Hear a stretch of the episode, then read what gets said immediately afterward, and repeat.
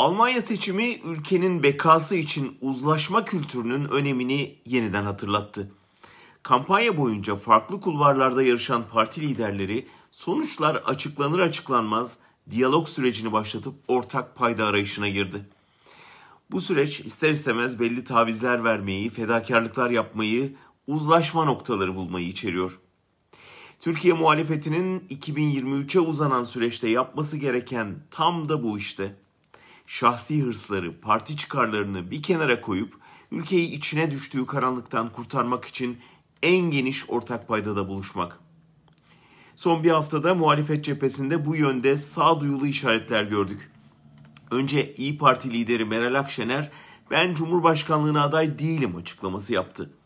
Bazıları bunu taktik bir adım olarak yorumlasa da Millet İttifakı içinde doğabilecek olası çekişmelere baştan set çekmek açısından önemli bir çıkıştı. Tarihi seçime muhalefetin ortak ve tek adayla gitme kararlılığını pekiştirdi. İkinci adım İyi Parti Grup Başkan Vekilinin HDP'yi meşru bir parti olduğunu söyleyip TBMM'deki temsiline dikkat çekmesiydi.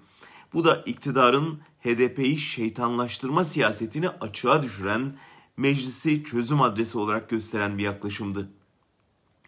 Karşı hamle HDP'den geldi. Partinin eş başkanları son derece dengeli ve herkesin altına imza atabileceği bir deklarasyonla herhangi bir ittifakta yer alma arayışımız yok. Biz en geniş birlikteliğin peşindeyiz mesajı verdi.